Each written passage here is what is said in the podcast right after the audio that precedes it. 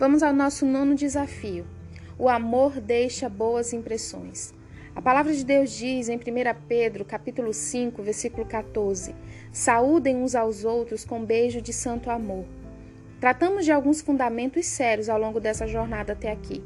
Aprender a demonstrar aspectos do amor, como paciência, a bondade e o encorajamento, nem sempre é fácil, mas certamente é crucial para o relacionamento saudável.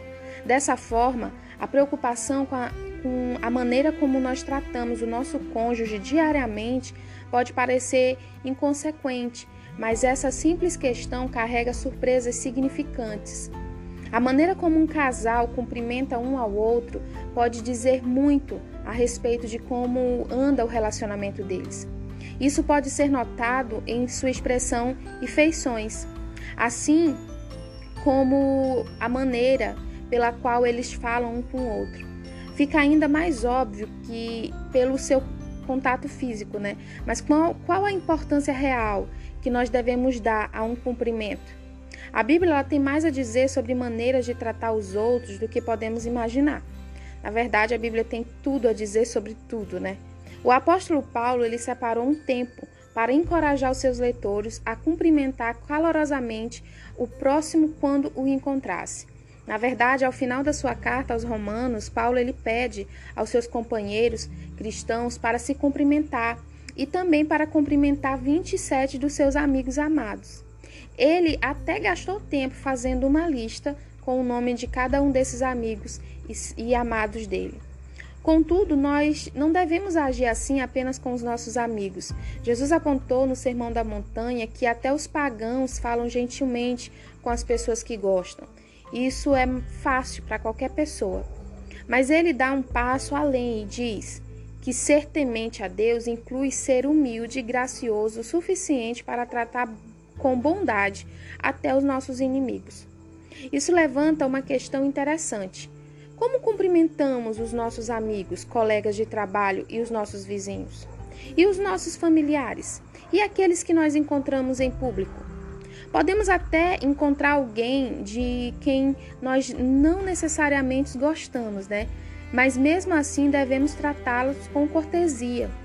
Então, se somos agradáveis e educados com os outros, por que não com o nosso cônjuge? Será que ele não merece o mesmo multiplicador por 10? Essa é uma questão que você provavelmente não pense com frequência. O meu marido sempre merece mil vezes mais do que eu dou na rua. Por exemplo, um carinho, um abraço, né? A primeira coisa que nós dizemos a ele quando acordamos de manhã, o olhar quando entramos no carro ou qual entusiasmo na voz, né, quando a gente fala ao telefone. Mas aqui está uma outra questão que também não é pensada com frequência. A diferença que pode fazer do dia do seu cônjuge se tudo em você expressar o fato de que está muito feliz ao vê-lo. Quando alguém diz que está feliz ao nos ver, a nossa autoestima aumenta. Nos sentimos mais importantes e valorizadas. É, por, é, é porque um bom cumprimento ele prepara o caminho para uma interação positiva e saudável. Assim como o amor, ele traz o vento à nossa navegação. Pense novamente na história que Jesus contou do filho pródigo.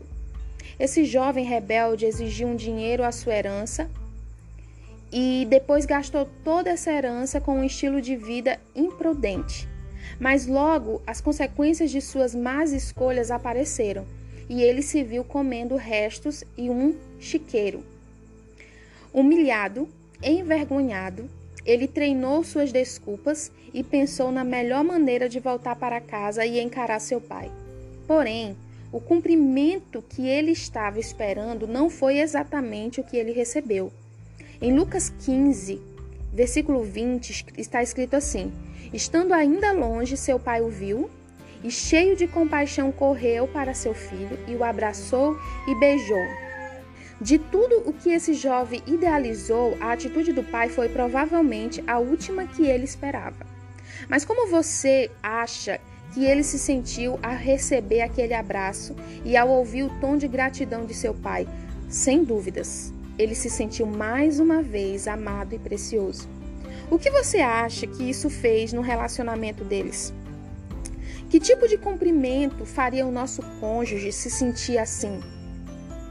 Como podemos despertar os seus sentimentos com uma simples palavra, um simples toque ou mesmo um tom de voz diferente?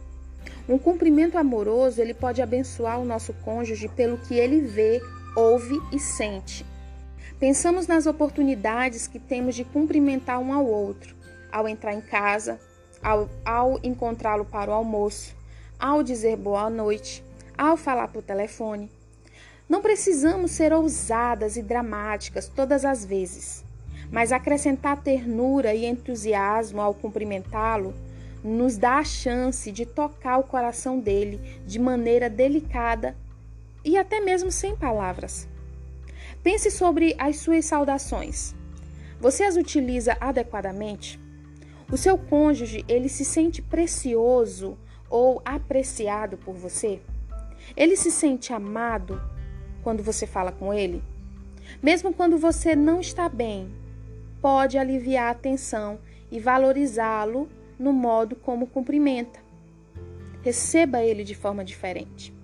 Lembre-se sempre: amar será uma escolha. Então, escolha mudar a maneira como você cumprimenta. Escolha amar o seu marido. Amar será sempre uma escolha.